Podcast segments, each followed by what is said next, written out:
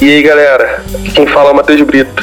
E esse aqui é o Modelo de Cachorro, podcast para falar sobre cultura, política, música, quadrinhos, literatura e pesquisa científica. E o objetivo desse podcast é ser um espaço plural para conversa e debate. E essa aqui é a segunda temporada. Desfrutem!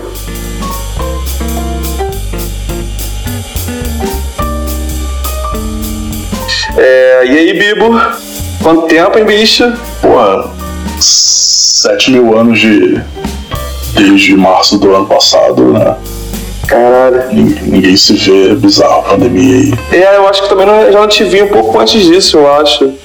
Mas agora a pandemia, porra, fudeu com tudo mesmo. Até, até os, as pequenas oportunidades de se ver foram ficando menores ainda, né? Até chegar a nulo. É, não, não tem evento de quadrinho pra se esbarrar, não tem um showzinho rolando. Pode crer, cara. E, bicho, é, se apresenta pra quem, não- pra quem não te conhece, fala sobre, fala sobre você um pouco, quem é o Bibo, ou o Gabriel, ou como você preferir ser chamado. Caralho, como que faz isso? é, bom, então, sou o Gabriel Bibo. Por algum, por algum motivo, Matheus achou que esse papo valia a pena, porque o cara grava podcast com gente falando sobre, sei lá, aquecimento global e comunismo e situação carcerária, e ele achou que talvez eu devesse falar sobre revistinha. Então, eu tô aqui pra falar de revistinha e, e os filmes aí. Ah, mas é um assunto também super, super legal, assim, que acaba que. Que é o que eu, pelo menos o que eu, eu mais consumo com relação a, a consumo em geral. né? É, e cara, sempre que eu não vou lembrar assim de pensar em relação a esse tipo de, de mídia que você falou, comentou agora, é, então em cinema, série, qualquer outra coisa, eu sempre lembro, lembro de tu, porque foi um, você foi acho que, um dos primeiros caras que eu conheci que foi esse cara, maluco aí, ele, ele tá meio que pesquisando a fundo a parada, você foi, porra, que interessante isso, né? E, porra, eu te conheci em show de rock, né, cara? Então, porra, fala um pouco aí sobre sua experiência nessa, no rock, tal, o crime passional, sobre sua vivência na música no Rio de Janeiro e também fazendo outras coisas por aí. Fala um pouco a respeito. Porra, então, é... com essa questão de rock, sei lá, quando eu tinha uns 15 anos, eu, sei lá, antes disso eu já, já era curioso demais com música, já era. Sei lá, acho que. Sei. É, é aquele momento da, da vida onde você tá tentando se encontrar e. Sei lá, eu, eu já vi que, sei lá, a minha caixinha era meio estranha, assim. É, meus interesses não eram os mesmos da, da maioria da galera, assim. E aí, sei lá, eu vi um- uns vídeos de umas bandas diferentes na. eh, Até o Snap, Snapcase, um, um vídeo da, da TV Cultura. Eu falei, caralho, que porra de música é essa? Isso não. Não toca no rádio, isso não é igual Nirvana, sabe? Tem alguma coisa diferente aí. E aí, pô, comecei em uns pequenos eventos, aí conheci uma galera, comecei a ver que essa galera gostava dessas bandas diferentes. E aí fiz amigos e todo mundo tinha banda e pô, aquela vontade cresce, falou assim, caralho, você vê que você pode fazer aquilo também e, e em algum momento juntei com uma galera, aí formamos o crime passional e eu acho que, sei lá, acho que foi um dos primeiros shows, né, que eu te conheci ali no, no Léo de Bar em Marechal. Deve ter sido o segundo ou terceiro show, não sei. É, assim, é, eu acho que foi. Quando eu te conheci, eu não lembro se foi esse show exatamente, mas eu. O, o show, que, o mais, o mais é, antigo que eu lembro é esse mesmo, cara. Eu lembro, acho que foi 2007, 2000, por aí, 2006, 2007, sei lá. No Lounge Bar. Aí teve. e teve lá as bandas de ouro do Rio de Janeiro lá, teve vocês, Taco Periférico, Bem Surdo, teve Ah, a cena a galera que moveu na cena naquela época, assim, foi super foda, assim. Fiquei super. Pô, aquele tempo era fantástico. Fiquei super impressionado, assim, falei, caralho, mano. É porque, tipo, na época eu. Eu tava ouvindo aquela, aquele, aquele tipo de som parecido na internet, mas tipo, tudo banda gringa, né? Uhum. Aí quando tu vê as pessoas próximas de você fazendo, tipo, Pô, vizinho, né? É. Fazendo, aí tu fala, Aí, caralho. aí, tipo assim, subúrbio, os caras fazendo Aí isso. eu vi que era possível, falei, caralho, cara. E eu- é porque tipo, antes eu via outras pessoas fazendo sons, assim, mas assim, Uhum. mas uma parada mais, é, mais comercial, que também não é ruim, né? Também gosto de Uhum. coisas desse tipo. Não. Só que acaba que era muito mais comum, né? Quando tu vê uma parada que já era muito estranha, assim, e a galera fazendo, Uhum. tinha uma galera fazendo, e a galera, gente como a gente, eu, tipo, eu falei, cara, que super foda, eu fiquei super impressionado, assim, pô, adolescente, adolescente é uma É merda. né? e aí é que tu vê que é um som que, porra, sei lá, o cara não tá querendo tocar no. não sei o que era na época, Tele Hall, sei lá, tu vê que é, que é outro rolê, né? Pois é. Aí tu vê que. Pois é, cara, a galera era, curtia aquela. tocar no lugar pequeno pra, pra uma galera, assim, cantando no- na sua cara, assim. Sim, e, o tipo do som também aí é foda, né? E tu conhece essa porra e estraga a vida, né? E uma, e uma maneira assim que. E uma maneira assim que, que, eu, que, eu, eu gostava do crime passional, assim, que. Que, a- que, a- que vocês tinham muita coisa de hardcore, mas ele tinha muita parada meio introspectiva, que eu acho que ia Uhum. tornar uma estranheza super legal, assim, na, na música. E também as, Uhum. as letras legais também. Você que escrevia as letras ou era dividido com o Rodolfo? Não, todo mundo escrevia, acho que tinha letra até do Thiago, que é o baterista, né? É, todo mundo ali. é, acho que na verdade tinha até uma letra que era da namorada do, do Ricardo, que foi o nosso primeiro baterista. Ela falou, ah, pô, pensei nisso aqui, gravei, escrevi aqui, não sei se vocês querem, a gente, não, pô, demorou, tá, tá muito boa. Era se, sei lá, se aparecesse um cara na rua e falasse assim, ah, olha, você tem banda, toma aí, acho que a gente aceitava, sei lá, era, era bem aberto, assim. É interessante, interessante. Pô, e acabou que você também chegou a estar envolvido. Ele chegou a fazer show de rock, né? Você se interessou mais nessa área de, de organizar mais, mais pra tocar mesmo? Ou já pens- pensou em fazer uma coisa maior, assim, na época? Cara, na verdade, eu, eu nunca fui muito envolvido com organização, não. É, sempre tinha uma galera fazendo e. Não sei, não sei porque eu nunca parei e falei, cara, eu vou, eu vou organizar o meu show. Não sei, acho que. Não sei se eu achei que os outros bastavam, sei lá, não, não entendo como isso funcionava. E eu até parei pra pensar recentemente nisso também, na, na questão de procurar show com a banda, não era uma coisa que eu ou ninguém fazia, assim, era meio que esperava alguém chamar pra tocar, assim. A gente, claro, divulgava, tinha o Fotolog na época, é, mas, sei lá, não procurava ninguém. Sei lá, a gente só esperava os amigos chamarem, assim. Ah, assim, é até melhor assim, né? Que, porra, isso também, né? É, realmente. Você acaba que. Acaba que torna uma profissão. Você vai procurando muito, se torna uma profissão a parada. Sim, é verdade. Tá, tá, aconteceu contigo, né? Começou a organizar, depois tu. Porra, depois que organiza, tu monta o selo e aí. Cara, uma bola de neve, né? Exatamente.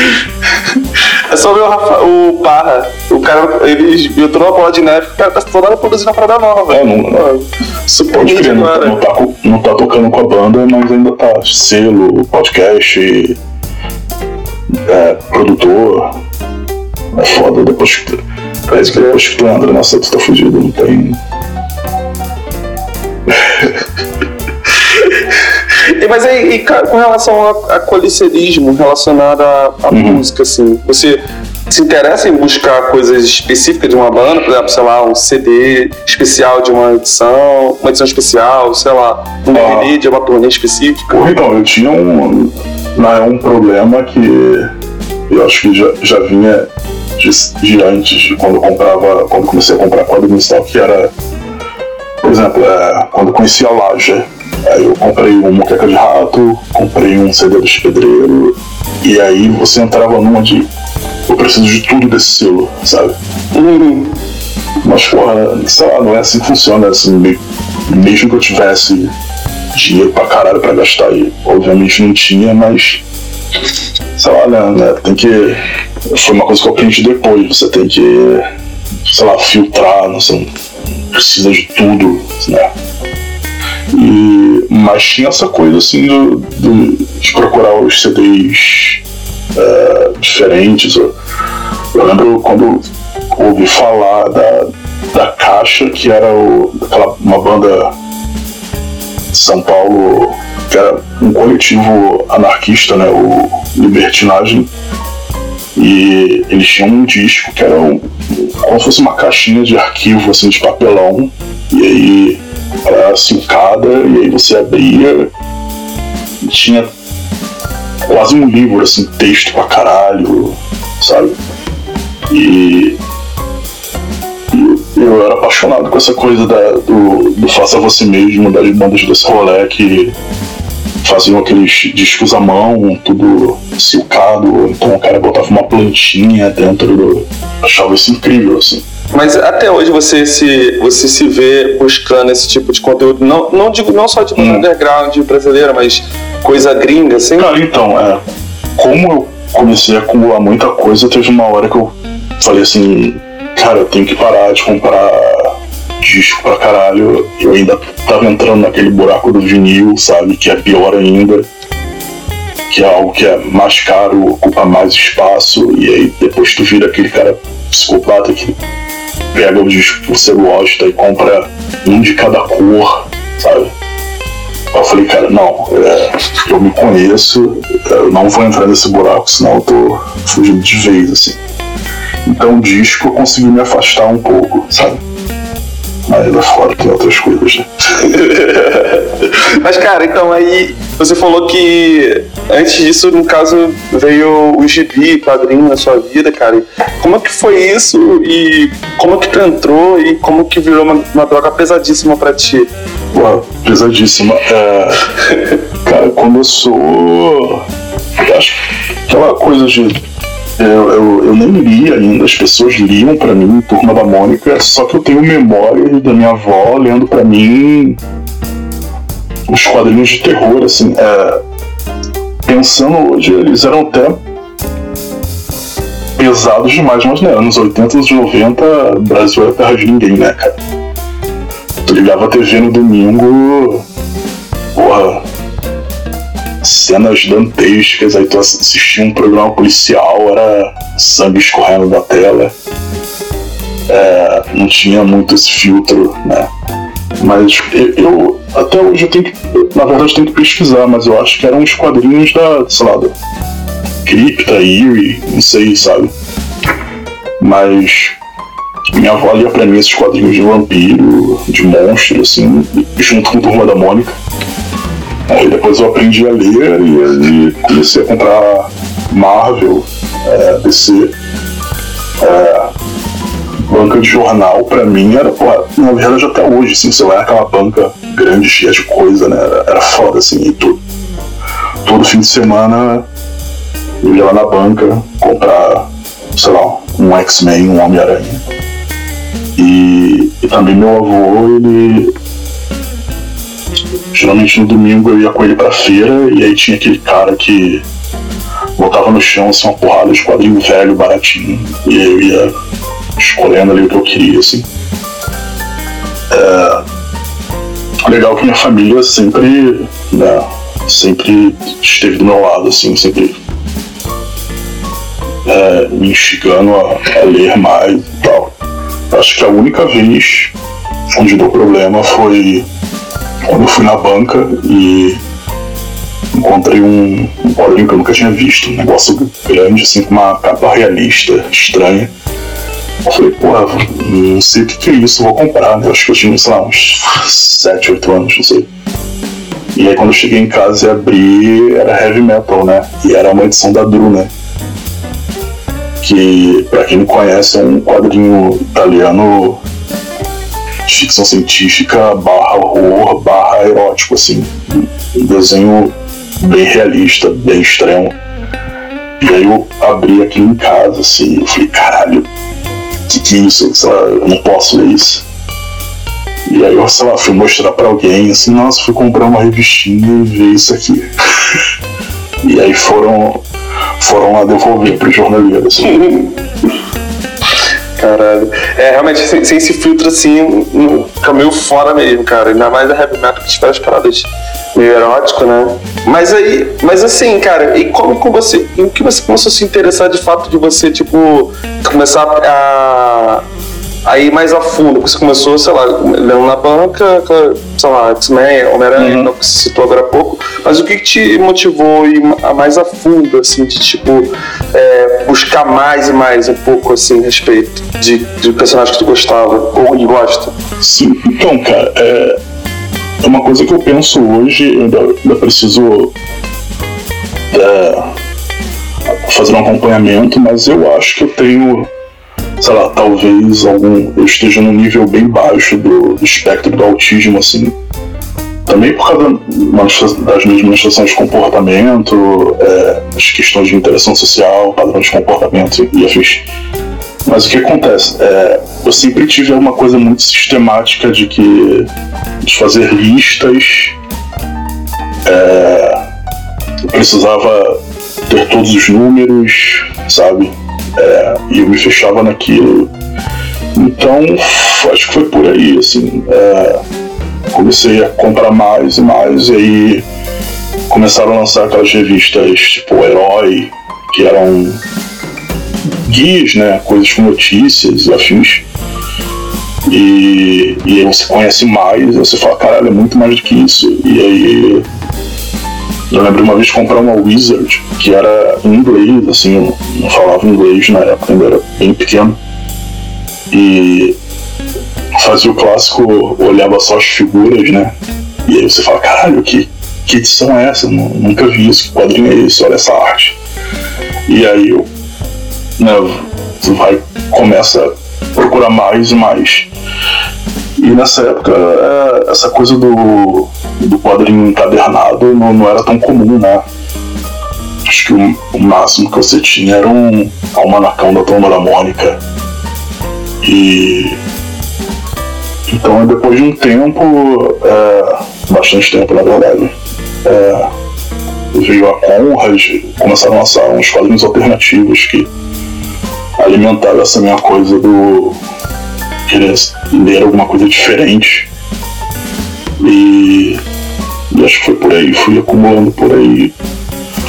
Abandonei uma, a Marvel e a DC naquela época que, que eles mudaram do formatinho para um formato maior que custava, sei lá, 10 reais. 10 reais na época era um, uma puta facada, assim. E aí eu fiquei um tempo sem ler isso. E aí comecei a consumir mais quadrinho alternativo por um bom tempo, assim. Pô, que foda. Mas e o que te chamou a atenção na, dessa coisa de quadrinho alternativo? Porque, por exemplo, desde que comecei a comprar quadrinho, acompanhar assim, aí eu comecei em sebo e buscar é, coisas da Conrad dessa época, cara. Aí, de vez em quando, hum. eu conto por aí umas coisas super fora, assim, da Conrad. Eu até, eu até achei esses dias, eu já tinha comprado faz, um, faz uns anos já. E eu vou, já li, vou, agora vou reler, que lançou uma edição nova, Palestina. Sim, sim. Do Joy Sack. Então, uhum. eu tenho, tenho uma edição de dois volumes. Ela lançou, a Veneta agora lançou um volumão é, capa dura, né, tal. Sim, também tá bonito. E, e era essa, não sei se era essa exatamente a ou se foi antes isso. Mas é, o que te chamou a atenção na época né, era Conrad e também de. É, acho, não sei se a quadrinhos de companhias vai publicar alguma coisa nessa época, ou só era a Conrad que estava trazendo coisas desse tipo pro Brasil. É, acho que acho que o quadrinhos nascia veio depois. Eu acho que. Na verdade não um, uma linha do tempo do, sabe, do quadrinho não não mainstream. Mas comigo, sei lá, acho que foi a Conrad, assim. É, primeiro aquelas coisas de, de horror, é, tinha, tinha o Soihiro Maru, que eu falei, cara, que, loucura isso aqui, deve ser demais. Só pelas capas você via que era um, um mangá diferente, que além daquela coisa bonitinha, ou além do mangá de menino com os caras trocando soco e afins. E foi mais ou menos na época onde eu comecei a me envolver com o underground, o hardcore também. E a Conrad sempre teve muita coisa política, né? É, eles lançavam aquela coleção baderna. E como você disse, lançavam o Joy Sacco com Palestina. E. Não sei, acho que era a fase onde eu tava me distanciando da, da ficção, da, da fantasia e querendo ler coisas mais pé no chão. É, mais, entre aspas, adultas e. Eu acho que foi por aí mesmo.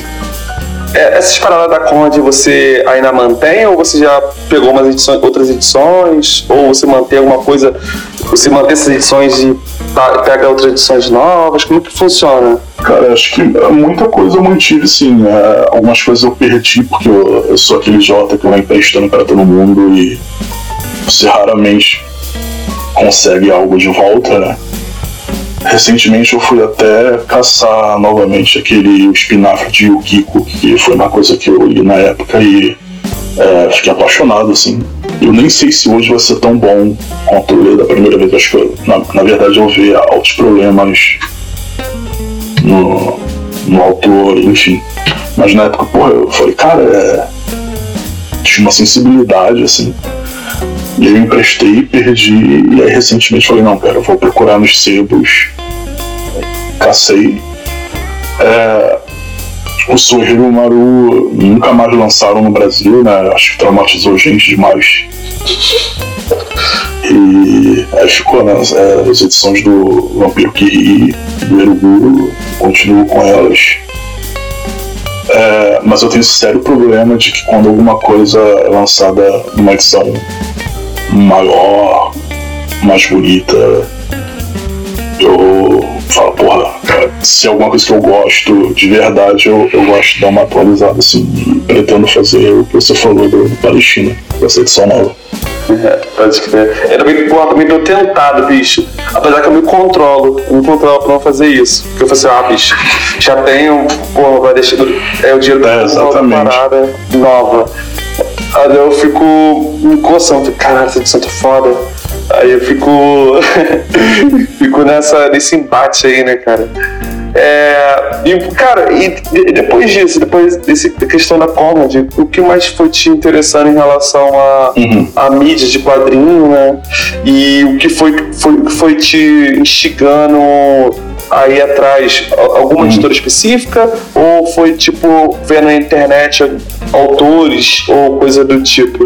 É, eu acho que eu não, não, me prendia muito a editora não, como eu disse na parte da, da questão de música é, quando eu falei da Laja, falei, nossa, eu preciso de tudo desse selo. Eu acho que em um momento eu falei, não, cara, não preciso ler tudo dessa editora, eu tenho que procurar o que fala comigo, sabe?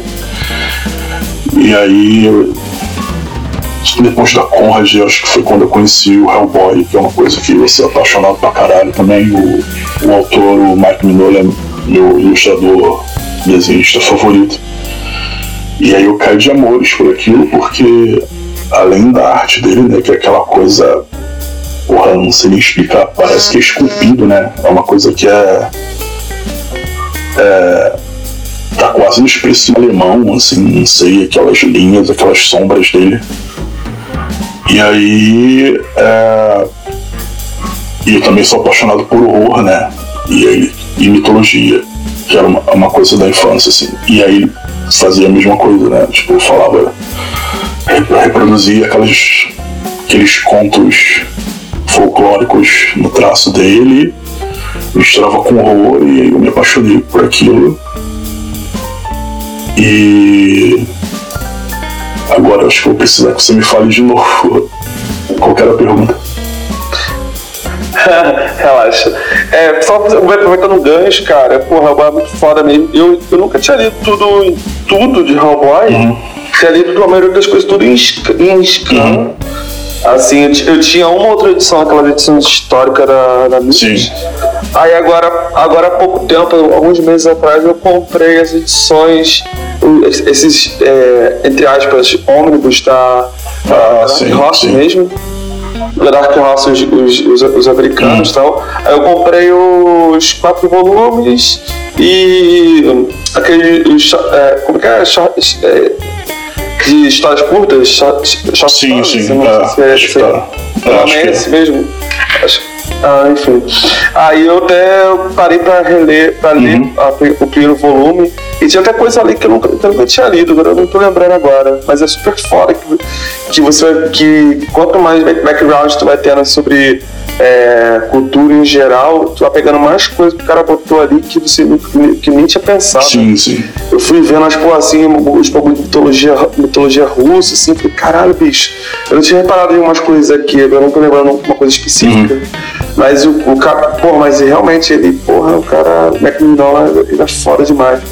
Ele é uma enciclopédia, né, dessas paradas. E você falou, né, da, da Mitos, é, era, era, era uma publicação muito caótica, né? Cada hora eles lançavam uma coisa num formato diferente. Ah, sim, é, cara. Da mesma série. E aí acho que a melhor coisa que tu fez foi pegar esses da Dark Horse, que agora eles estão publicando também, né? que é mais uniforme. Sim. É que eu fico, tipo assim, eu, eu hoje em dia acabo que eu acabo que eu, se eu tenho umas edições de formato diferente, aí eu vou e boto tudo num box, aí eu esqueço que tá errado, tá diferente, aí eu, eu não fico, eu não fico, eu não fico olhando. Aí eu, quando eu não fico olhando muito, aí, aí não me incomoda. Mas quando eu fico olhando, quando eu fico olhando, aí eu, eu fico puto. Eu, aí, hoje em dia eu volto no box e ah, tranquilo, deixa pra lá. Já esqueci. É, a, a, melhor coisa que esses caras aí inventaram esse não, fazer box, porque esses tarados aí ficam reclamando da coleção sem uniformidade que eles vão comprar esses boxes aqui. Bicho, esses caras fazendo fortuna, mano. Fazendo fortuna. Não, não, cara. cara não sei onde escavaram esse mercado, mas é um mercado que toda hora tá aparecendo uma empresa nova fazendo essa porra, mano. Pode crer. Se aproveitando do lombadeiro, né? Do lombadeiro safado, né? É, aí você falou, né, do do Hellboy, né, cara? E não, a pergunta foi em relação a você falou sobre os quadrinhos é, independentes, independente não, uhum. alternativos que foram de publicava, aí tu falou que depois ah, também tem o Hellboy, etc. Aí eu uhum. perguntei em relação o que foi te chamar a atenção, tipo, em relação também a autores, é, ou, ou um personagem específico, ou, ou, uma editora específica. Uhum. Como que você é, foi fazendo para se atualizando com relação a isso? Você ia acompanhando alguma editora específica, você disse que não, ou você via na internet alguma, sei lá, um autor? Uhum. Ah, sim, não, pode crer. É, não, acho que, uh, acho que o caminho que eu fiz foi porque depois eu conheci a, a, as editoras alternativas gringas, né? Tipo a Fantagraphics, a Drown Quarterly. E, e acho que dali eu comecei a pescar outras coisas que eu queria, assim que é, eles fazem o, o, catálogo é muito amplo, né? Tem desde coisa dos anos 30 a quadrinho queer, surrealista, contemporâneo, né? Então eu, sei lá, pescava umas coisas dali, acho que nessa época eu já comecei, eu já conseguia ler inglês. E aí quando dava, pegava uma coisa importada, assim. Era aquela época do. que o dólar ainda era. Você ainda conseguia comprar alguma coisa em dólar, né? Que era, sei lá, 2,50, ah, não era nem 3 reais o dólar. E, e aí, sei lá, veio Scott Pilgrim. E. Deixa eu ver, tudo dando uma olhada. Ah, claro, e o Chris Ware, que é um cara que eu sou apaixonado pela arte dele e ele tem aquele aquela coisa melancólica que eu também gosto. Né? Muita gente não aguenta ler, né? Porque, nossa, é triste demais, é, é arrastado demais, mas eu acho incrível. E aí, em algum momento disso, eu parei e pensei assim, porra, mó tampão que eu não, que eu não, não leio Marvel e DC, essas coisas grandes assim. E, e aí eu vi que nessa época que eu parei, lá atrás, é, eu já não estava aguentando mais, estava bem ruim. E é aquele clássico quadrinho final dos anos 90, começo dos anos 2000, que era é, é, falado quanto é ruim, né? Essa fase das editoras grandes, né? E. Só que eu lembro que depois disso é, eu comecei a procurar e, tipo, tinha o Grant Morrison escrevendo X-Men. É, tinha umas coisas diferentes assim. Eu falei, cara, acho que eu preciso ler isso. E aí eu tomei uma péssima decisão, mais uma na minha vida, que foi: eu vou voltar a ler Marvel e DC. E eu vou montar uma linha de tempo de X-Men, que é uma coisa que eu tô fazendo há, sei lá, não sei quantos anos. Que eu botei como base o, o X-Men do Grant Morrison. Eu falei, a partir daqui eu vou comprar as séries e subtítulos, porque né, X-Men tem todo aquela, aquele sub-universo, né? De outros mil títulos com outros mil mutantes e mil grupos. E aí eu tô aqui me fudendo até hoje, comprando uma porrada de, de X-Men. E. E aí veio a ascensão da Image, né? Com uma porrada de autor novo incrível. E aí eu comecei a comprar coisas da Image também que além de, né, quando eu vi que o negócio era além de Spawn, que tinha muita coisa de sci-fi muito foda, eu também comecei a comprar e aí depois esses caras da Image começaram a ir para as editoras mais grandes, é, as editoras maiores. E aí foi Gabriel, falou assim, porra não, agora eu preciso dos Vingadores do Jonathan Hickman. Porque o cara é cheio dos conceitos fodidos de ficção científica. E aí. Onde vai Gabriel comprar umas coisas. E aí, tô nisso, tô soterrado aqui. Cara, aí você falou agora do, da Fantagraphics, aí citou Chris Ware. Aí vai sair agora o. está gravando aqui em outubro. É, é, tá pra sair, ou, ou, tá, ou saiu agora o Rush Brown dele, né? Uhum. E tu tem essa edição? Cara, eu tenho e eu fiquei felizão, assim, que eles reproduziram exatamente da forma que a edição americana, que caralho, é o livro mais bonito que eu já vi na minha vida, assim. Porra. Na questão de design dele, é absurdo, é absurdo. Eu tô curioso, curiosão, cara, pra, pra, pra ver se comprar essa edição e também ler também. Uhum. É, porra, E você falou sobre, sobre essa questão que você citou aí da, da montar sua cronologia da, da Marvel, X-Men. Ah. A gente trocou uma ideia sobre isso um tempo atrás. Né? Pô, mas faz bastante tempo, cara. Sim. E aí eu, eu, lembro que você citou isso mesmo, que a parte começar a ler a partir do, dos X-Men do Grant Morrison. Sim. E tu sabe qual, qual é a sua cronologia dos X-Men, cara? Cara, então, eu, eu, eu tenho como eu disse, eu tinha aquela coisa com lista, eu tenho várias listinhas montadas aqui, tentando fazer uma ordem é, aceitável, porque ler X-Men né, é pior do que ler a Bíblia, né, cara? É... Negócio, sei lá, cara, é, é muito caótico, né? Tem, se assim, pô, quero começar aqui, ah não, mas para entender isso aqui você tem que ter lido essa série aqui dos anos 90, de personagem tal. Ah, mas quando você chega no personagem tal, ah não, mas para entender isso aqui você tem que. E aí eu tô aqui. Mas aí, aí você começou então a partir do Great Morrison, aí depois pulou pro, pro, pro Whedon, aí, aí, aí eu li, eu li recentemente o ano do Morrison, que até foi comecei contigo. Eu tinha lido só, Uhum. tinha lido só o comecinho ali da Cassandra Nova. E eu, eu não entendi que a galera ficava falando tão mal assim do run dele, cara. Eu falei, não, cara, eu achei maravilhoso que ele começou lá, cara. Não tem como, estra- Porra, é incrível. não tem como estragar isso aqui, não, cara. Não, não. Eu acho que a galera fala muito mal porque. Primeiro que tem aquela má vontade estúpida com o Grant Morrison lá.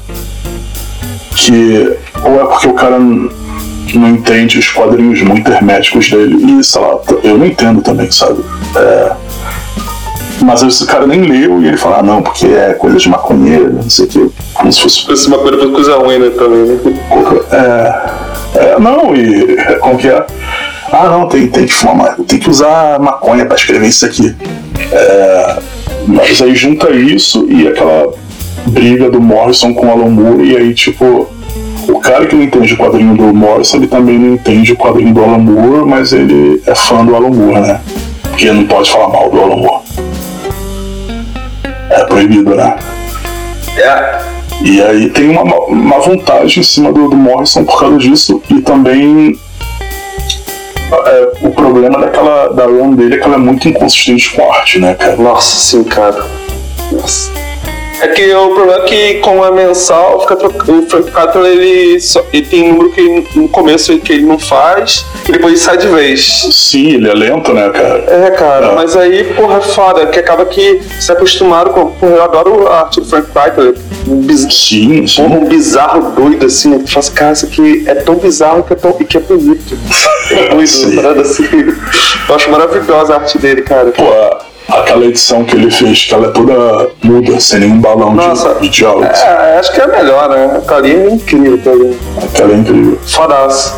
Aí depois disso, eu, aí eu fui seguindo, te- tentei seguir uma cronologia mais ou menos, né? Eu fui ver o Run do Rhythm, que eu achei, tipo, é, é bom, assim, e a arte é bacana, é, de Alcácer, né? Sim. É, eu, eu, achei Sim, ele fez tudo, né? é, e, e eu achei bacana, tipo, consistente. Ah, só que a história, tipo assim, eu, não, é, eu acho que eles ficaram com medo de, tipo, que o, Morris fez, é, que ele desafiou tanto ali, ficou bem esquisitaço. E o dele, assim, acabou que ficou meio no feijão com arroz, na minha, na minha percepção, assim. É, é, real- realmente, é bem, é bem basiquinho. Eu gosto muito, foi uma parada que quando eu comecei a ler, eu, eu- sei lá, quando eu pego um quadrinho pra ler, eu não consigo ler, sei lá, três edições seguidas não, assim, sabe?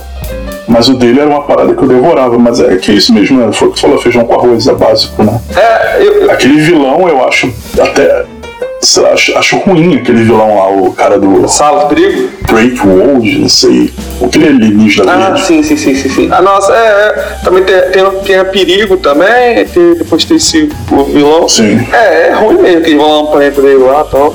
É, ainda não, acho que. É, verdade, eu não lembro agora se, se é uma mundo paralelo ou, ou um outro. É, acho que é um planeta dele lá. É um planeta, sei lá. Aí, mas eu gostei. Depois eu fui ler ah, o ano do. do é, é pequeno do, do Alice, que tá, agora tá cancelado ele agora, né? Sim, sim. Que pena. Aí eu, porra, eu tava com uma expectativa, bicho, que eu, que eu gosto dele, assim. Sim. Porra, pô, não gostei não. não curti não. Fiquei assim, caralho. É, geralmente quando ele vai escrever essas coisas curtinhas pra Marvel, pra DC não dá muito certo, né? Ele, é meio que a toque de caixa que ele faz, né? Porra, eu fiquei com uma. Mas é, foi uma das últimas coisas que eu comecei a pegar. é, foi essa fase dele, eu não li ainda. Tá aqui. Ah, então, eu li, ele, ele faz pouco tempo agora que eu li, putz, eu não curti. Assim, não, é- não é ruim, mas assim, você, caralho, tá com a expectativa tá altíssima, né? Aí, É que fala, porra, o cara escreveu Planetary, deve ser incrível. Pois é, cara, é, Planetary eu acho maravilhoso, assim, muito foda, assim, incrível pra caralho. Acho que, na minha opinião, assim, do que eu li dele é uma parada mais maneira. Sim, é absurdo demais, né?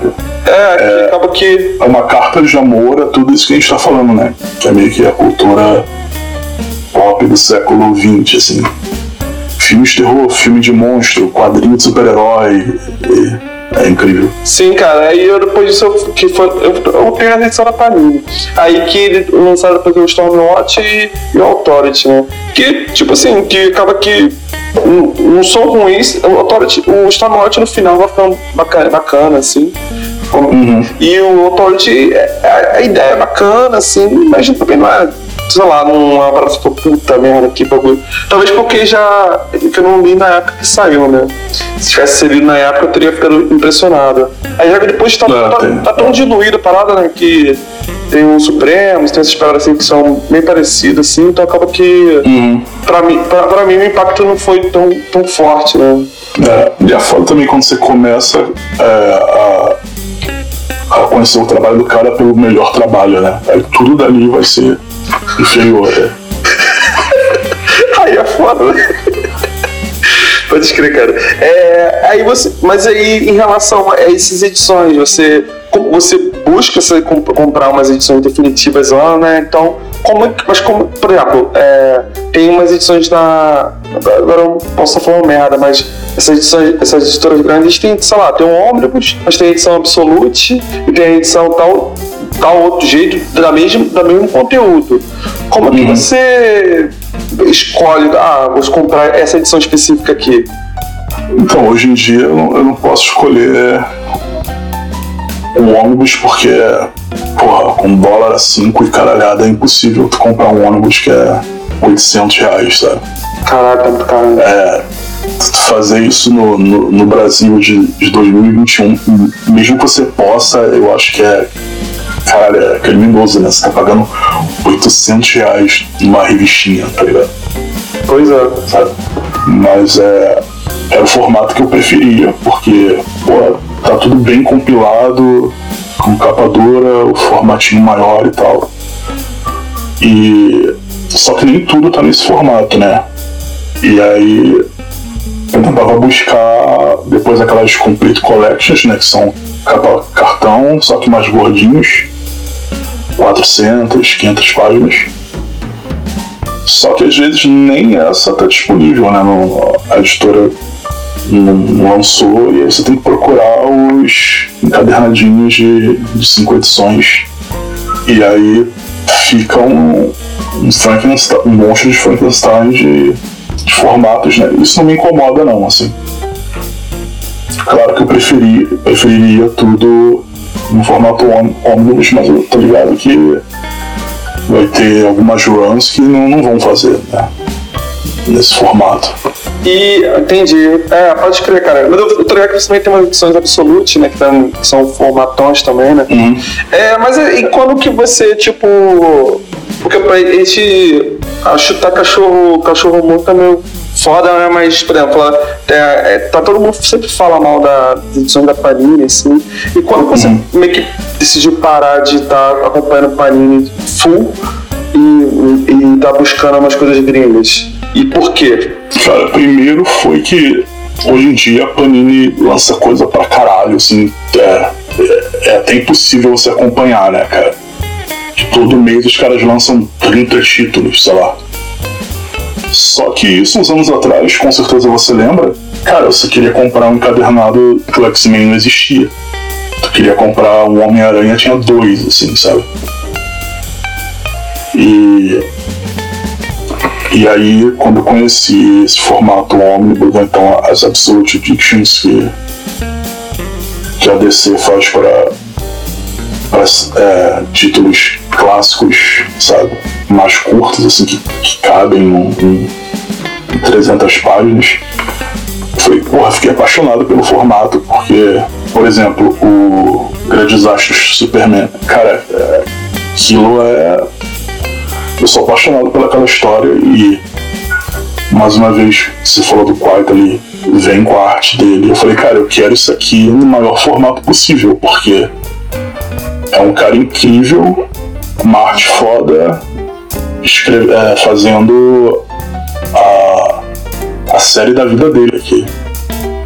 Tu vê que o, que o cara colocou o sangue naquele trabalho assim eu falei porra eu quero isso no maior formato de luxo possível assim.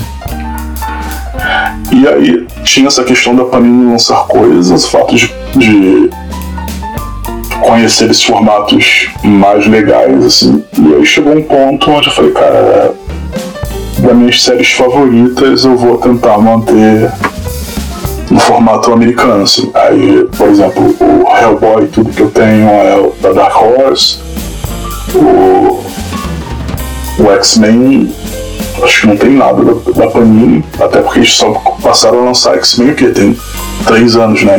Encadernado, capa dura. Que antes eles só lançavam em mensal, né? É, então, eles começaram depois de lançar em capa dura a, fase lá do.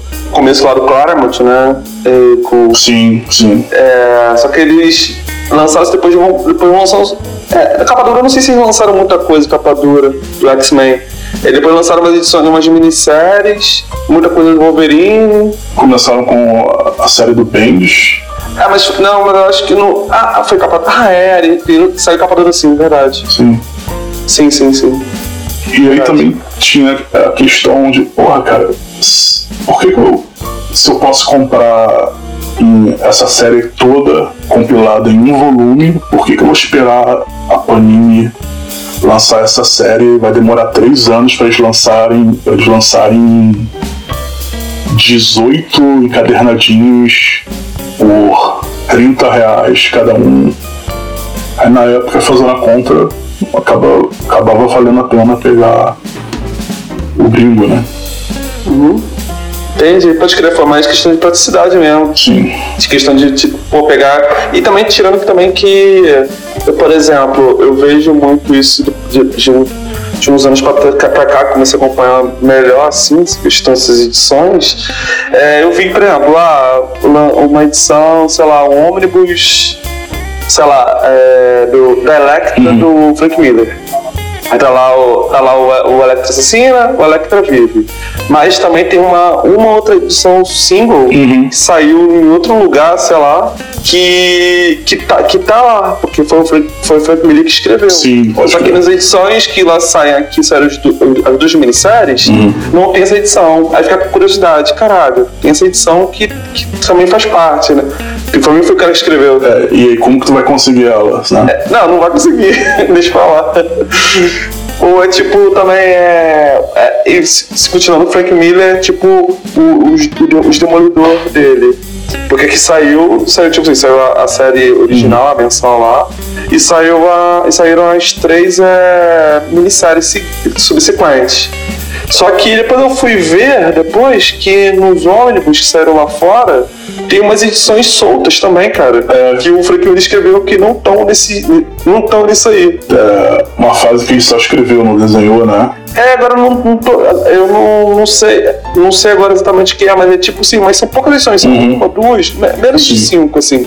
Mas é já, já dá um incômodo já. É. Tipo, caralho, cadê essas edições aqui que não estão. essa porra aqui, né? Pode crer. É, faz, todo sentido, assim, em relação a essa, comprar esses, esses volumão. Mas, e cara, como é que é a sua. Eu, eu ligado que você lê pra caralho, assim, mas como é que é a sua rotina de leitura? Cara, é, é meio caótico, assim. É, eu não faço aquela coisa de, não, porque eu tenho que ler 100 livros esse ano e vou me forçar a ler, porque pra mim não rola, sabe? E como eu disse, quadrinho é uma coisa que eu não consigo pegar e devorar de uma vez só, assim, como muita gente faz. Eu, sei lá, eu leio duas mensais do, do, encadernado, né? Ou então leio um capítulo de uma coisa que não, não é dividido em mensais. E prosa, literatura, enfim, é uma coisa que eu consigo ler por, por mais tempo. Só que, é, como eu disse, não tem padrão, assim. É, às vezes eu prefiro ler de madrugada. Só, é, não sei ser mais tranquilo, não sei o que acontece, mas eu prefiro. E. Eu acho que é isso. É, realmente não tem um padrão mesmo, não, é meio caótico assim.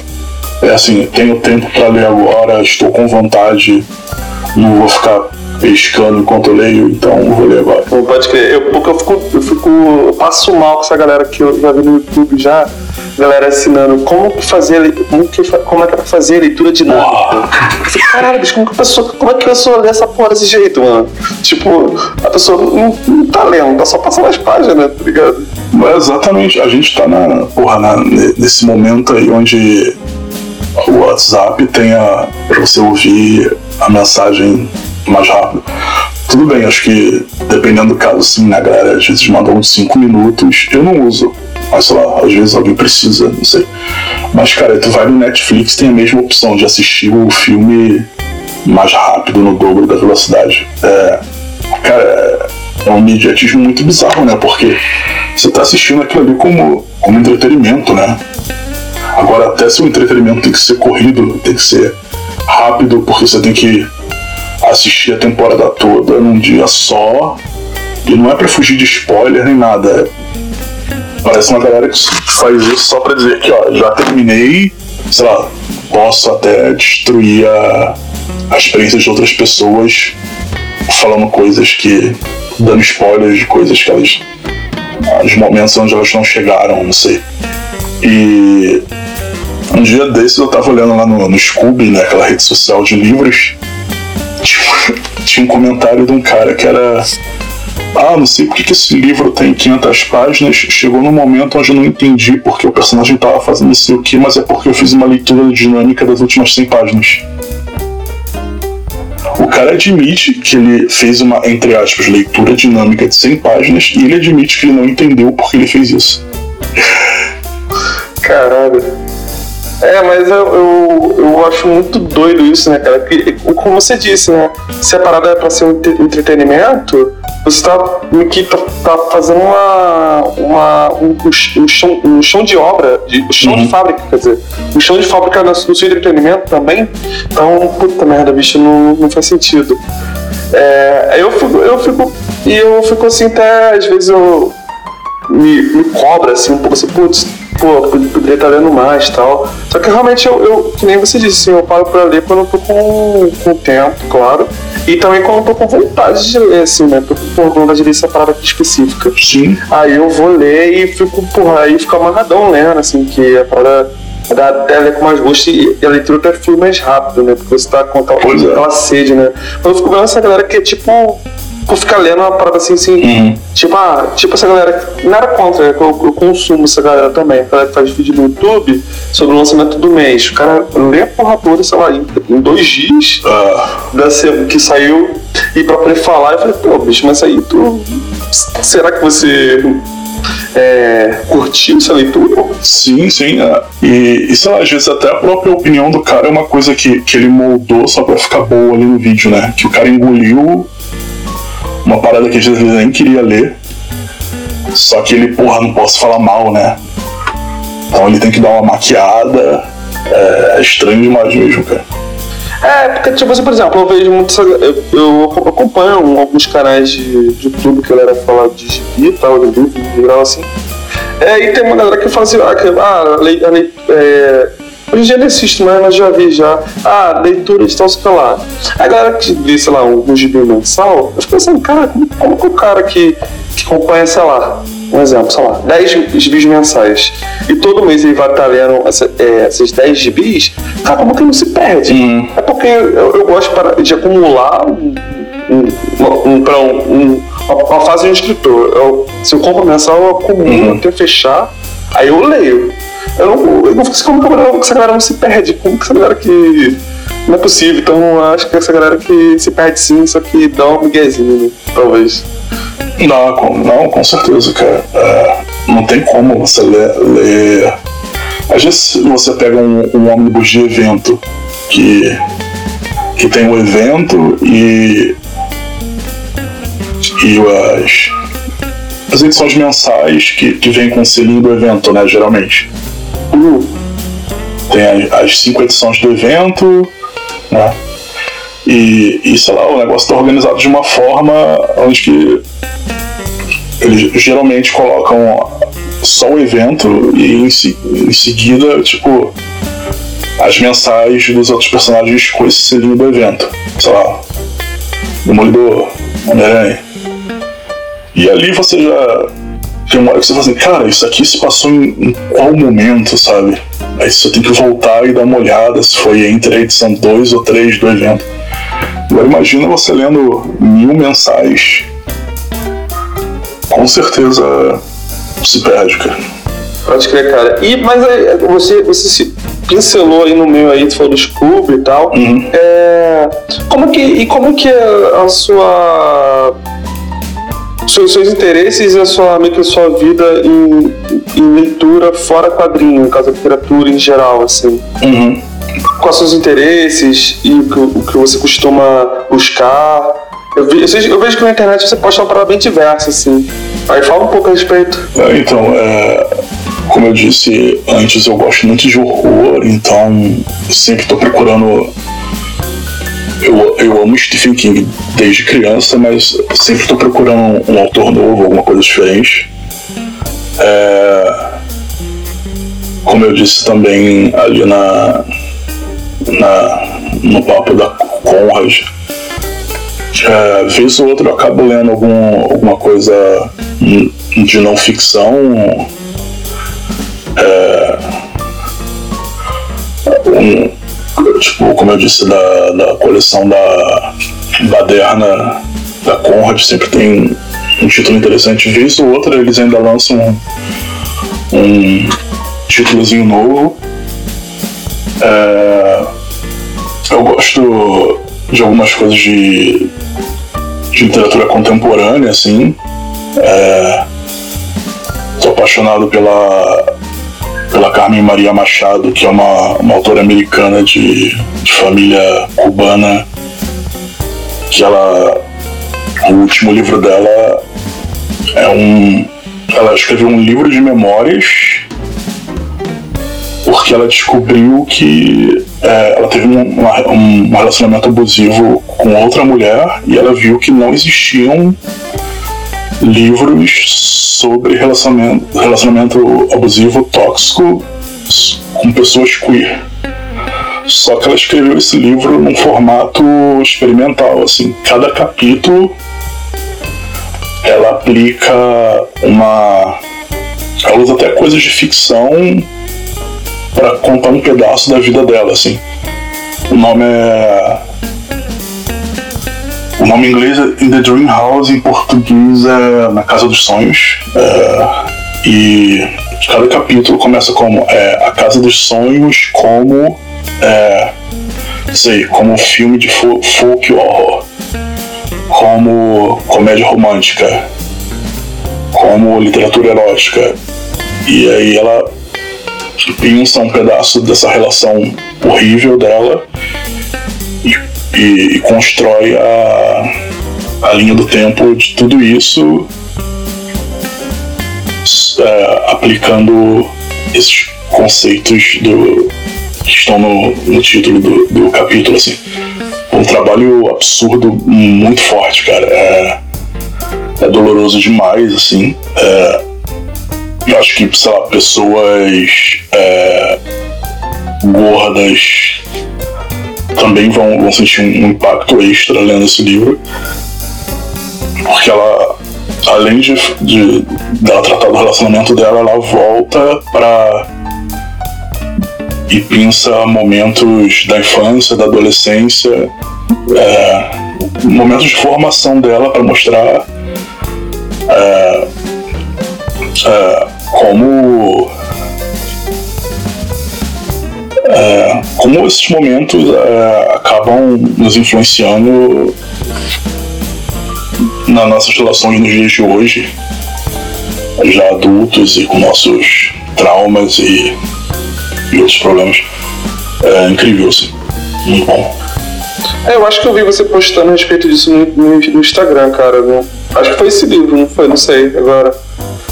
É, assim, eu, eu, fiz um post sobre ele e fiz sobre a, Carmen, a Mariana Henriques, que é outra autora que eu tô apaixonado, que é uma, uma autora argentina que escreve um horror que é, é bem latino-americano, assim. É, é, porque tem muita aquela coisa do. Nós somos bombardeados né, por, por influências do de Hollywood, Stephen King.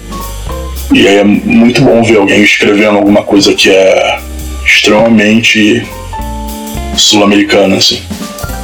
Mas você disse sul-americana de que forma? Tu sabe é, botar isso pra fora ou uma sensação que você teve? Não, não. É, por exemplo, é, em alguns contos é, ela usa os, os fantasmas da, da ditadura argentina de forma figurativa ou até mesmo é, reais, assim. É, são manifestações de, do, causadas por, pelo os crimes cometidos durante a, a ditadura argentina. Ela fala desse miasma que até hoje fica sobre o país, os traumas da, da de passou por tortura ou da, das mães da Praça de Maio que até hoje buscam os filhos. E ela usa desses elementos é, de forma metafórica ou não para falar da Argentina do, do dia de hoje. Assim. É incrível. Pô, que foda, mano. Putz, eu vou pegar essa indicação pra ler, cara. Fiquei interessado. Aí, falando sobre a Argentina, tá tendo uma, uma avalanche de publicação de escritores argentinos aqui no Brasil, cara. É, tá acompanhando alguma coisa? Sim, né, cara? Eu acho que descobriram que, que é quase uma. Porque o quadrinho argentino ele tem uma pegada muito europeia, né, cara? E eu acho que, sei lá, o que muita gente sempre reclamou aqui é que os títulos europeus não, não chegavam, né? E a gente ali embaixo tem um lugar produzindo uma coisa muito parecida. Acho que com certeza fica mais barato para as editoras comprarem os direitos, né? E aí, pô, sim, tô acompanhando. Tem Breccia, né? Que, que é uma. Tudo bem que ele era uruguaio, né? Mas ele trabalhou muito tempo na Argentina, viveu, né? É, trabalho que era, você vê o Sean Murphy hoje, que é um cara que você vê a arte, você fala, nossa, que, que traços incríveis, e aí você volta lá no numa fase do, do Brett e, e o trabalho é bem parecido, né? Olha que foda, hein? Não sabia disso não, hein? Sim, é, é bem parecido. É o, lembra muito o trabalho do Sean Murphy e do do Zafino, que, era, que é outro argentino que, se eu não me engano, acho que não lançaram aqui ainda, né? Não, não conheço, cara, na verdade. Então, provavelmente não saiu. Não, não é nem porque eu não li, mas é porque eu, eu fico ligado que tá saindo, então eu acho que eu não lembro de ter visto esse nome. Uhum. Pode crer. É, no caso, você falando sobre, você falou sobre Argentina, falando sobre essa questão de horror, etc. E, e já puxando um gancho para já para uma outra coisa, já é, seria sobre cinema, cara. Que eu tô ligado que você é um aficionado por cinema e séries de TV aí. E, porra, fala um pouco a respeito também, cara. Um pouco sobre seu interesse, sobre essa mídia e se. E, uhum. E se o que você mais curte, se você curte mais assistir uma parada ou ler, ou, ou se os gostos são é, equiparáveis e, e, fala um pouco aí sobre isso, o que você gosta de fazer quando você não está lendo, se você prefere assistir filme, série ou, ou etc. Uhum.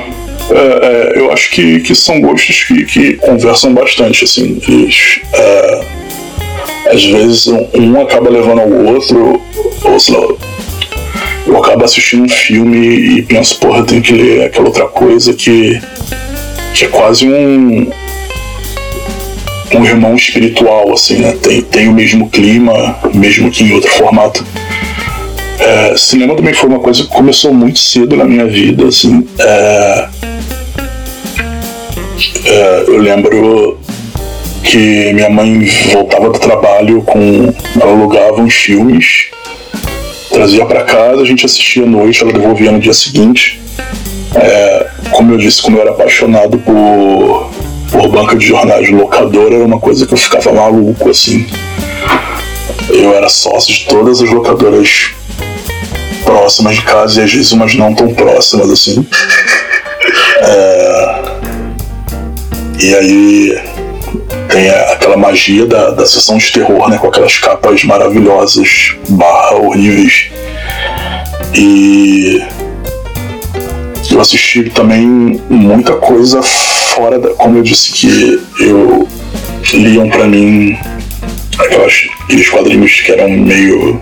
não para minha idade, eu também assisti muita coisa fodida da, da cabeça, meio que fora de época também. Eu lembro de assistir Pulp Fiction com meu pai, mais ou menos na época do lançamento, é, Assassinos por Natureza. E. Sei lá, sempre fui a porra de uma criança esquisita, tá explicado por quê, né? E. Sei lá, é, às vezes vinha um amigo meu brincar aqui em casa e eu. Porra, vamos ver um filme. E sei lá, o moleque queria jogar bola na rua, sabe? E. Não sei, não sei se. Era confortável para mim. Não que que eu não brincasse na rua ou que eu tivesse problema com as outras crianças. Nenhum, assim, brincava. Era péssimo jogando bola. Mas me divertia, mas sei lá, acho que. Que.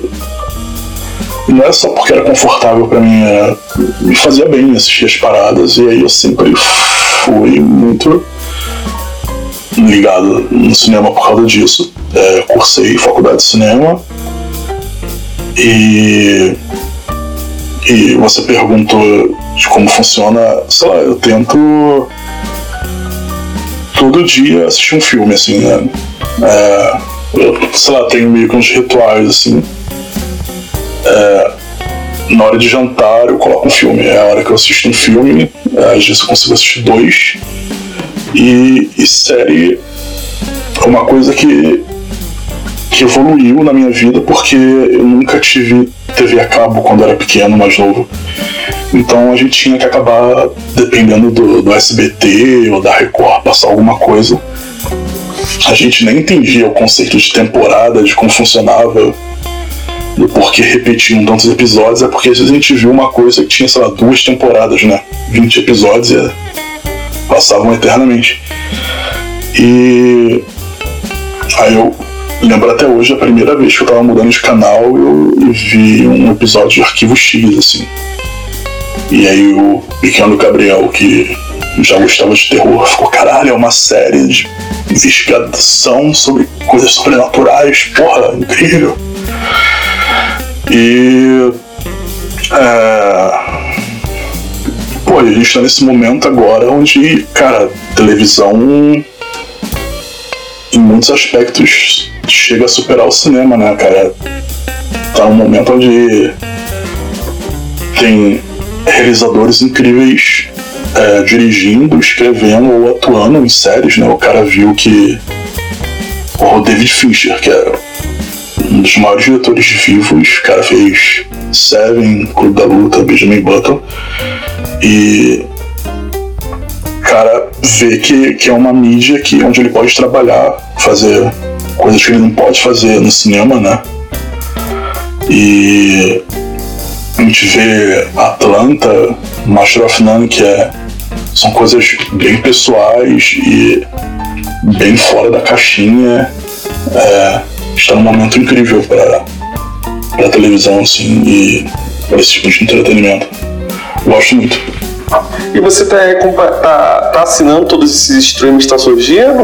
Ou só tá, tá baixando como fazia antes e tal? Então, eu sou um grande entusiasta do Torrent. Eu também, cara. Só que tenho nada com preguiça, né? É, não, eu, eu, não consigo ver minha vida sem Torrent. Assim, eu acordo, sei lá, escovo os dentes e tal, e aí sento no computador e vou ver os lançamentos do dia, assim. Inclusive hoje eu vou assistir Titane, que vazou hoje. Tá aí, ouça, assista. Titãs? Titane, que é. Ah, não sei. É um filme francês da mesma diretora daquele. Eu esqueci o nome do, do título em português, mas é aquele da. Da menina que tá na. Ela é vegan, ela tá na faculdade. E aí, no trote, ela acaba provando um pedaço de carne, porque ela é obrigada. E aí ela fica com tendências canibalísticas, assim. Ah, eu vi um. Eu vi a respeito disso sim. Eu tô ligado. Eu não assisti não, mas. Então, o primeiro filme dessa diretora, e aí o Titânio é o segundo, e aí ela, se não me engano, ela ganhou o Festival de Cannes com esse filme, que falam que é dez vezes mais louco, tem umas influências de, de Crash do, do Cronenberg. Então tô bem curioso, assim, dizem aí que é um dos melhores filmes do ano. Porra. E tu viu que vazou Duna? Porra, vi fui estúpido que eu falei, cara, não vou aguentar pra ver no cinema, também não tô 100% confortável ainda de ir pro cinema, não sei se, se tá seguro ou não, sabe? Uhum. Porque é foda confiar, de, depender. Se você. Pandemia é foda, né? Se você dependesse só de você, você, ok, você se, se sentiria seguro, né? Uhum. Mas, cara, vagabundo na rua é foda, né? Máscara, nariz pra fora. Aí, sei lá, eu não tô muito confortável ainda de, de entrar no cinema com outras pessoas. Eu falei, pô, eu vou baixar. E, porra, o, o Villeneuve é um dos meus diretores favoritos, assim. É... Cara, foi uma experiência, assim. Enquanto eu assisti o filme, eu pensei, cara, parece que eu tô lendo um quadrinho daquela editora europeia da Humanoid, sabe? Sim, sim. Eu me senti lendo um quadrinho da, da Humanoid, assim. E o filme é bom mesmo? Cara, sim, é, eu senti alguma coisa estranha enquanto eu assistia, só que eu não consigo. Eu conversei sobre isso, eu não consigo explicar. Aponta o que você achou estranho, não consigo, sabe?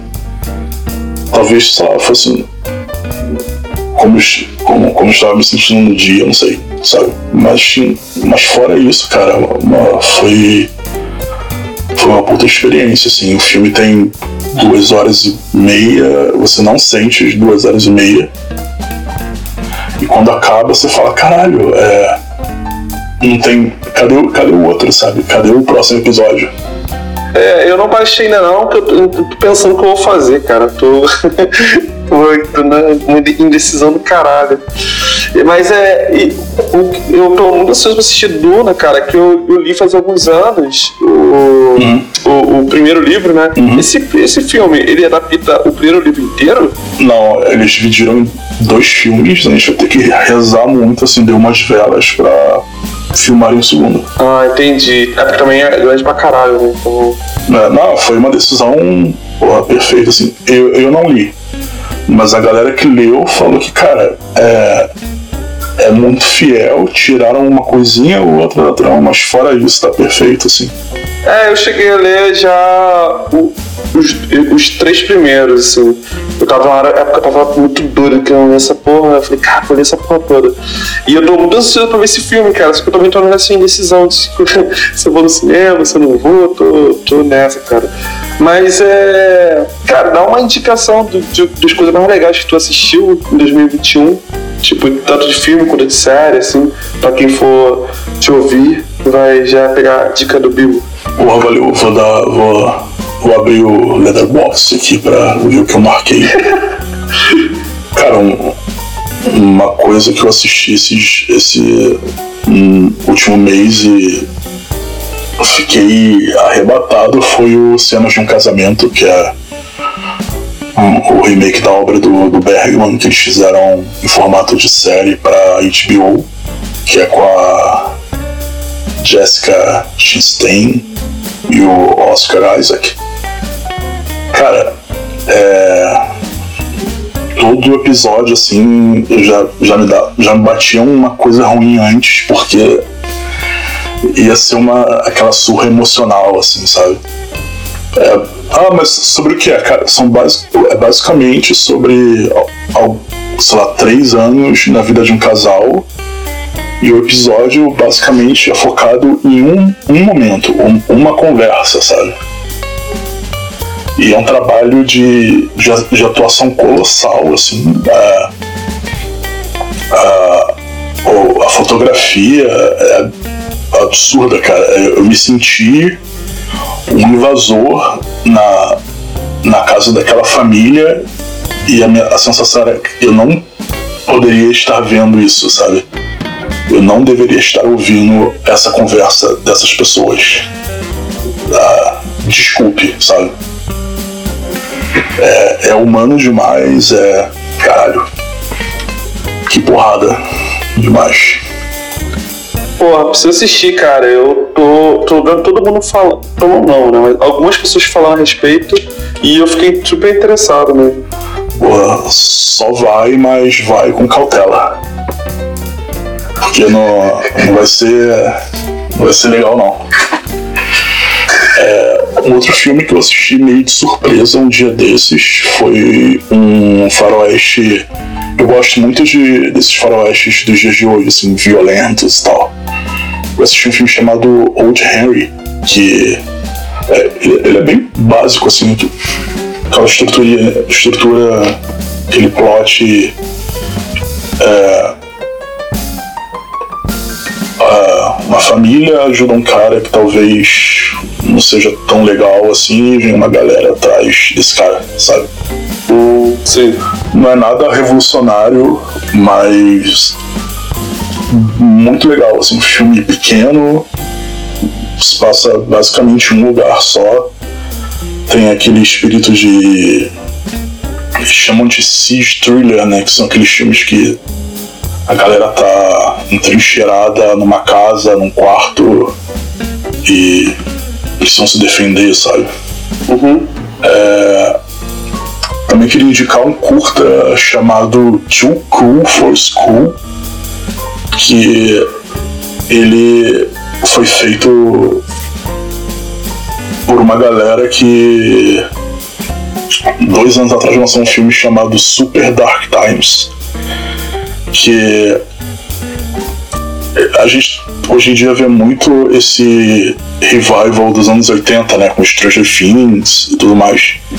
Esses caras, eles têm uma pegada de um revival dos anos 90 que é bem diferente, né? Os anos 80 é aquela coisa colorida, festiva e dançante, crianças felizes andando de bike e se metendo em aventuras enrascadas. E os anos 90 é meio que angústia adolescente, suicídio, né?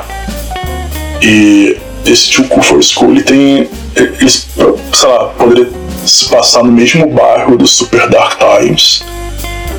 É curta, sei lá, 10 minutos, que é, é muito tenso, assim. É, não posso nem, não vou nem passar a sinopse dele, porque estraga a experiência, mas é isso aí, angústia adolescente, anos 90. Perfeita representação da, da mente de um adolescente. Boa, interessado também, cara. É, e outro filme absurdo que, por incrível que pareça, estar ligado com o outro foi o The Night House, que acho que saiu no Brasil como A Casa Sombria. Entrou no cinema semana passada sem aviso nenhum, provavelmente ninguém foi ver e o filme não fez dinheiro nenhum. Ele foi escrito pelos roteiristas do Too Cool for School. É um filme com a Rebecca Hall. É um, provavelmente um dos maiores papéis que ela já fez. Assim, ela tá muito bem no filme. É sobre uma uma mulher que ela tem uma vida perfeita, uma casa perfeita construída pelo marido na frente de um lago. E um dia simplesmente o cara sem aviso nenhum, pega um barco e bota uma bala na cabeça. E ela tá tentando passar. Ela, são vários sentimentos, né? O luto de caralho, perdi meu marido e tipo, caralho, por que, que ele fez isso comigo? Sabe? É, a nossa vida era perfeita, a gente nunca brigou, ele não tinha problema nenhum, nós não tínhamos problema, por que, que ele fez isso? E é um filme de terror que ele, ele é estiloso, é, ele tem tem coisas muito únicas assim. E ele não tenta ser um terror bobo dos dias de hoje. Ele nem começa. Filmes de terror geralmente tem aquela tropezinha de ele tem que começar com uma cena tensa que é já pra pegar o público, né? Esse filme não, começa com ela chegando do, do funeral do cara, sabe? É um filme que ele, ele leva seu tempo, assim, ele não é tudo jogado na sua cara, correria. Cara, tem um dos sustos. É, eu, eu, não gosto dessa coisa do, do, tal do jump scare, né? Só que, cara, esse é um dos mais inteligentes que eu já vi na minha vida. É, o filme ele, ele não é perfeito, ele tem alguns defeitos, assim, mas, cara, pra mim, foda-se os defeitos. Até agora ele é o filme de terror do ano. É, pra falar de luto, depressão e. Tá, é escabroso, cara, é tenso, assim. Eu, eu indiquei pra uma amiga e falei assim: assista de fone. Aí teve uma hora que ela mandou uma mensagem assim: não estou conseguindo, parei, tirei o fone, dei uns minutos aqui e vou ver na TV normal, sabe? É, incrível, incrível. Caralho, que conselho, hein, maluco?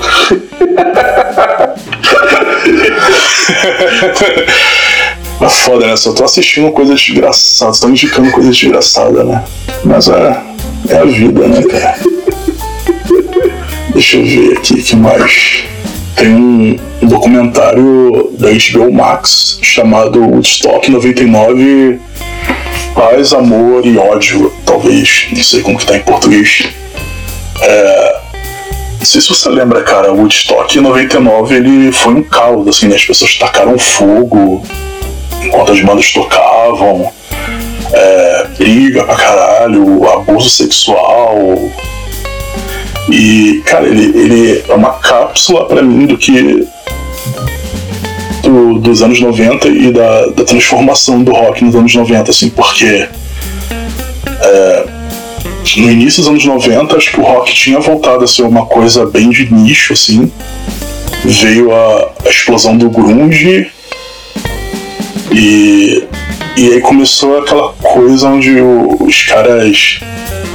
O que a gente chamaria aqui de. Ah, playboy, sei lá, os caras começaram a se meter no meio porque ah, era, era o hype do momento, né? E o, tal dos jocks, né? Nos Estados Unidos os caras é, meio que.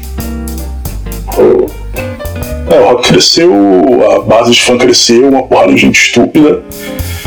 E nos anos 90, finalmente, é, as bandas tentavam falar de, de coisas relevantes de novo. Teve o Riot Girl, que tentava falar do, da masculinidade tóxica e tudo mais. E, e aí chegou um momento onde esses caras, esses idiotas, começaram a montar bandas. E aí viraram aquelas bandas estúpidas. Aí tem o nascimento, aí tem a, a ascensão do New Metal. E e aí esse, esse, esse documentário meio que analisa isso, sabe? Como o americano médio branco não, não, não tinha para onde direcionar a raiva dele e, e o, o evento virou aquele caos por causa disso, assim. Doideira, hein? Maneiro. É recente esse documentário? Doideira demais, cara.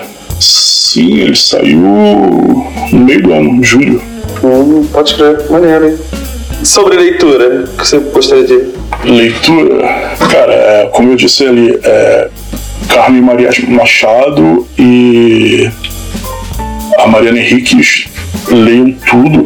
Não, tudo não, porque a Mariana Henriques escreveu um livrinho chamado Esse é o Mar que eu não acho tão bom mas o livro de contos dela chamado As Coisas que Perdemos no Fogo e o Nossa Parte de Noite, que é um, um calhamaço, assim, é, são livros absurdos.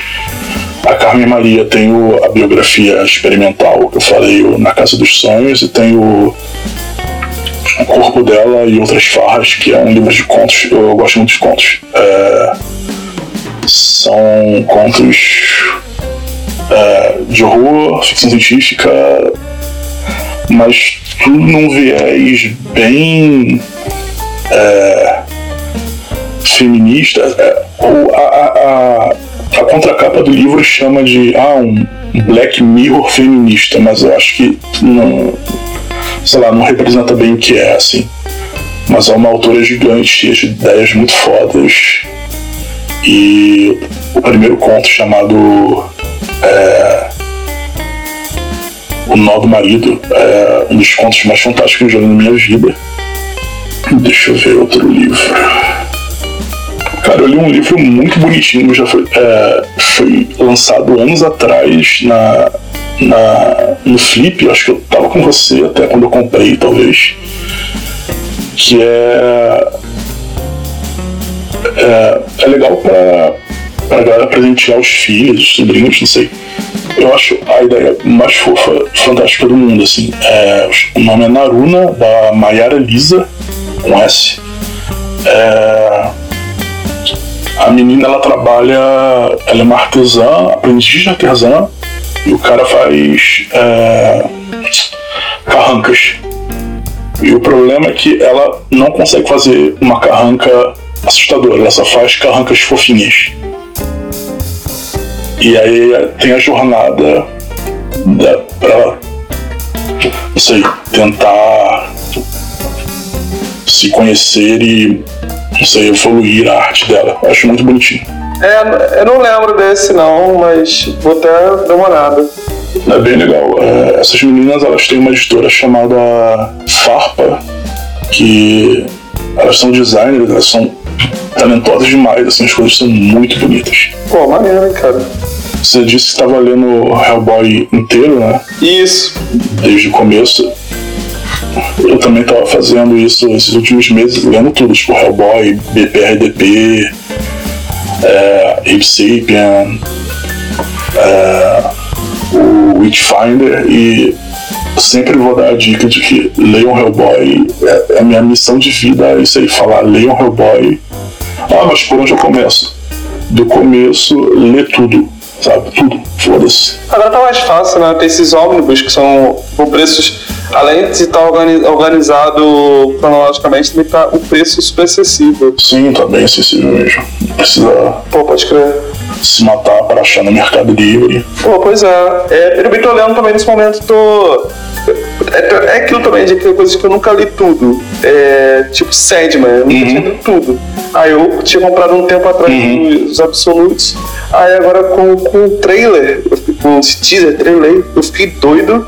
Aí eu falei, não, quero, ler, agora eu vou parar pra ler. Aí eu, eu peguei pra ler agora, tô, eu tô vendo, comecei a ler agora o segundo Absolute. E Dá aquela instigada, né, cara?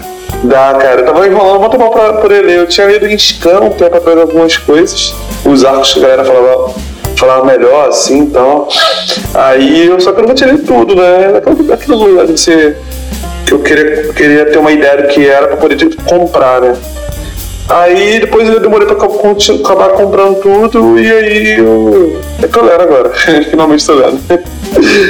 É, a gente meio que, que tenta. Faço isso também assim, não, não vou ler até ter tudo, pra tipo, ler de uma vez. Ah, pode crer. Sim.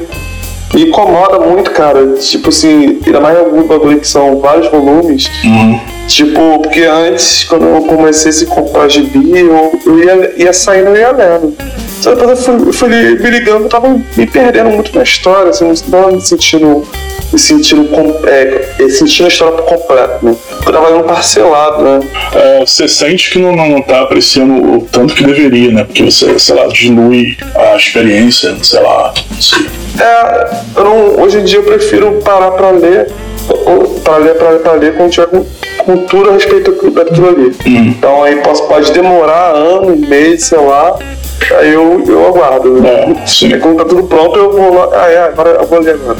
Também acho melhor, cara. É o, é o meu caminho também. Caminho do Jedi, né? Exatamente. Porra, maneiríssimo, cara. E você, você falando aí do. Desses, dessas edições ônibus do Hellboy, e o maneiro que, tipo assim, mesmo agora com dólar muito caro, tem várias edições gringas da Dark Horse que estão com preço super legal ainda, cara. De vez em quando eu vejo as promoção na Amazon. É, né? A gente tenta dar um jeito, né? Se compra aquelas promoções lá de importado, compra três, é, paga dois. Sim, sim. De vez em quando eu, eu acho uma paradinha eu compro. Eu já comprei dois volumes de uma série do, do Mark Mignola, que eu, não- eu eu não li ainda, só que eu nem sei se é relacionado com o Hellboy ou se é só o Mignola Verso mesmo, que é... Cara, esqueci o nome agora. Caralho, deu branco agora. São... do- É o Baltimore? Isso, ótimo. Comprei os dois volumes. Ah, não, esse aí é, é outro universo dele. Agora que tá começando a sair umas coisas por fora, assim. Hum, Você lembra aquele livro é, Joey Golem, sim, que é um livro de prosa e tal? É, é nesse mesmo universo. é só ele desenhando, na verdade, isso aí, né? Não, o Joey Golem, ele. ele escreveu junto com outro cara e fez umas ilustrações assim. Isso, eu já li esse livro já. É, tem um negócio de detetive, enfim, ele é no mesmo universo do, do Baltimore. Ah, opa! Já. Mais interessante ainda, né? É, só que o Joey Golem é, sei lá, em Nova York, né? Que é uma Nova York submersa, assim. E o, o Baltimore é na Europa pós Primeira Guerra. Qual, qual, é a relação desse, por exemplo, tem esse Joy Gore, que você falou que é um livro de prosa, que eu já li, e saiu agora pela, pela Mitos, um Joy Gore também, uma coisa assim? Ou... É, então, eu acho que é a versão quadrinhos desse, desse livro. Ah, pode crer. Porque o Baltimore, ele também começou como um livro de prosa. Ah, é? Eu não sabia disso, não. Não, dá uma procurada que é bem legal, assim, é o, é começo da história dele, vale a pena. Pô, pode crer. Maneiro. Então, aí no caso de. Uma maneira que essas indicações que você deu, assim, tem umas. É, acho que na verdade tudo que você falou, nem tô ligado, e provavelmente talvez a galera que for ouvir aí também não nem tá. Nem tá ligado em relação a isso. Então, e maneira que vai ter mais gente para poder procurar e até dá ter a oportunidade de sair mais material dessa galera e desse tipo de conteúdo, né? Que vai mais pessoas comprando, consumindo, é, torna mais acessível para quem gosta, né? Pô, tomara. Porque acaba que barateia e vem mais coisas, e até vem essas edições mais caprichadas, né? Sim. Tipo o Rush Brown, que você falou que uma edição igual, igualzinha, então é porque tem público. Então, e tem, se tem público é porque de alguma forma foi disseminado o nome do Cruzar aqui no Brasil, né? Que foda. É, definitivamente não é um quadrinho pra qualquer um, assim, não é nem que tipo, ah não, porque é pra pessoa inteligente, não é nem isso.